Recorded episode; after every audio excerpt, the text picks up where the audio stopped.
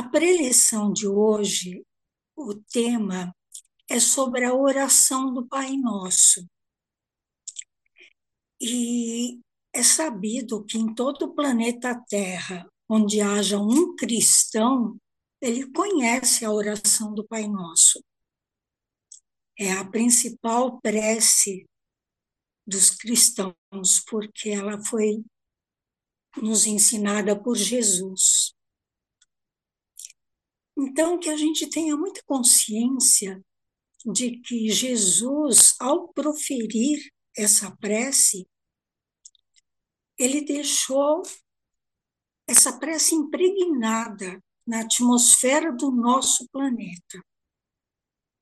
Imagina, né? Se nós, todo o nosso verbo, tudo aquilo que a gente fala, de alguma forma fica impregnado, imagina pela voz de Jesus.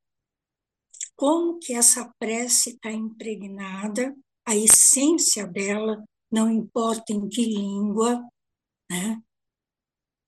E cada vez que a gente faz essa oração, de coração mesmo, né? sem ser mecanicamente, cada vez que a gente faz essa prece, a gente faz esse contato Agora, hoje nós vamos fazer a interpretação dessa prece da seguinte forma.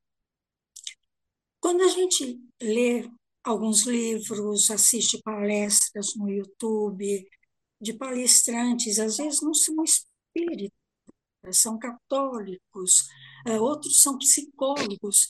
Então, a, a interpretação do Pai Nosso, ela tem várias características sem perder a sua essência.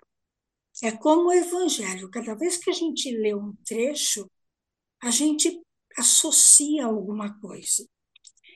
Então, hoje, eu gostaria de convidar todos nessa reflexão do Pai Nosso, no sentido de autorresponsabilidade. Como que é isso, né? A prece, a gente acha que ela é um consolo, com certeza. Mas vamos ver aonde essa prece do Pai Nosso nos responsabiliza. Então vamos lá. Primeira frase né, da oração. Pai nosso que estás no céu. Primeiro, pai. Por que pai e não mãe? Primeiro, por que, que Jesus chamou Deus de Pai? Ele veio trazer um, um, um outro entendimento sobre Deus, que até então, pela ignorância do, da humanidade, acreditava num Deus punitivo, num Deus que castiga, num Deus que é rígido. Aí Jesus vem em outro momento, já diferente da, da evolução da humanidade e nos mostra o Pai. Mãe seria mais aquela que acolhe, que dá colo, que nutre, que alimenta. Jesus quis trazer o Pai, aquele que mostra o caminho, aquele que dá os ensinamentos, aquele que dirige os seus filhos. E naquela época também mulher não não tinha muita vez, então Jesus tinha que colocar como pai, provavelmente para que naquele momento se tivesse um pouco mais de respeito na prece. Mas vamos lá, Pai Nosso. Aqui já vai um primeiro ensinamento. Por que não, Pai meu, meu Pai? Aqui, quando Jesus fala Pai Nosso, ele nos mostra claramente que somos todos irmãos, todos filhos desse Pai. Ué, quer dizer que aquele terrorista que está fomentando a guerra é meu irmão? É. Aquele que está na prisão, que é cruel, que assassinou um monte de gente, é meu irmão? É filho desse mesmo pai? Sim. Todas as crenças, filhos de um mesmo pai. Todas as raças, filhos do mesmo pai. Então aqui a gente já aprende, é como se a gente já falasse para o alto: olha, eu não tenho mais preconceito, porque eu acredito que o Pai é nosso. Lembrando dos ensinamentos do Mestre, provavelmente quando eu falei os terroristas, a gente leva um baque, né? Mas uma coisa é condenarmos e julgarmos as atitudes deles. Então, o primeiro ensinamento aqui é o ensinamento de não termos preconceitos. Uma coisa é nós uh, julgarmos e não aceitarmos as atitudes desses irmãos que ainda estão equivocados. Mas eles nossos irmãos são filhos de um mesmo Pai e merecem, sim, as nossas orações. Não sabemos se nós, em outras vidas, fizemos algo parecido. Enfim, então, Pai Nosso, um primeiro ensinamento. Chega de preconceito. Mas ele fala, Pai nosso que estás no céu. Quando a gente fala em céu, a gente normalmente olha para cima e vê o quê? Estrelas, sol, a lua. Se eu tiver uh, aparelhos, recursos, eu posso ver outros planetas, outros universos. Então, o Pai Nosso, Deus, está em tudo, em todos os lugares, em todos os planetas, em tudo, inclusive dentro de nós. Então, Pai Nosso que estás no céu, está em tudo, em todos os lugares. Aí vem a outra frase: santificado seja o vosso nome. O nome desse Pai para nós é Deus. Para outras regiões, religiões é Alá, para alguns indígenas é o Sol, para outros é uma força maior, enfim. Esse nome, não importa qual seja, nós sabemos que ele é único. Por que, que nós santificamos? É como se nós falássemos: eu louvo, eu respeito. Então, que a gente não use o nome, seja ele qual for que a gente dê para esse pai, em vão.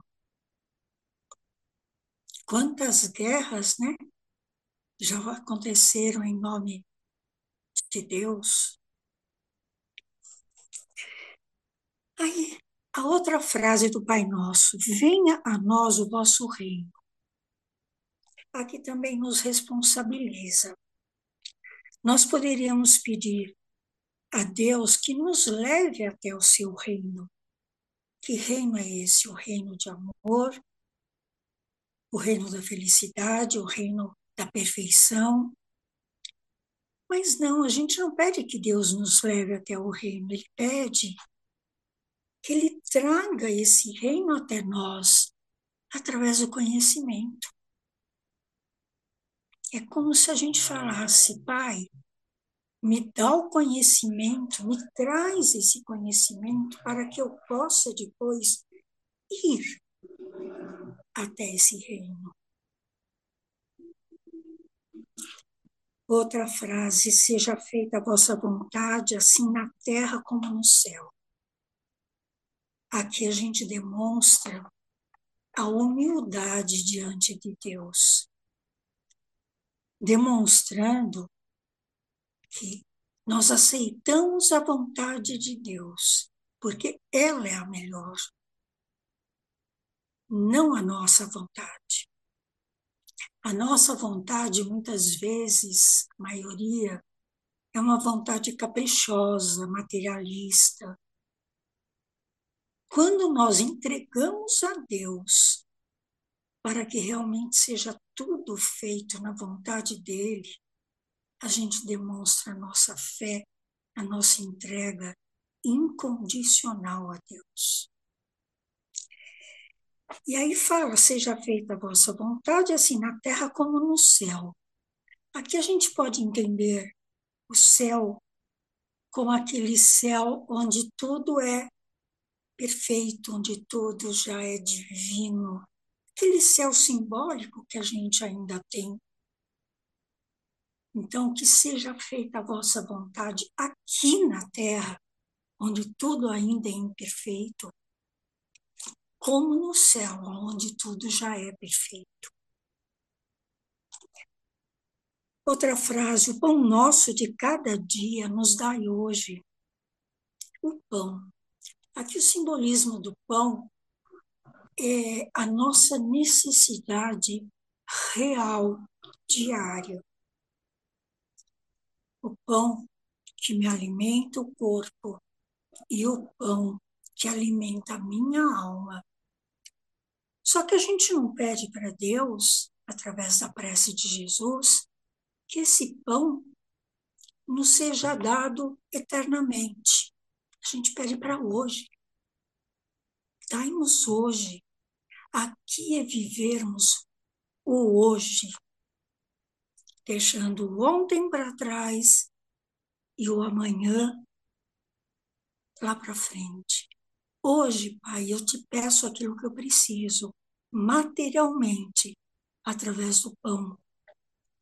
Seja o meu emprego, seja uma leitura de um livro que alimente a minha alma, mas aqui vivemos o presente.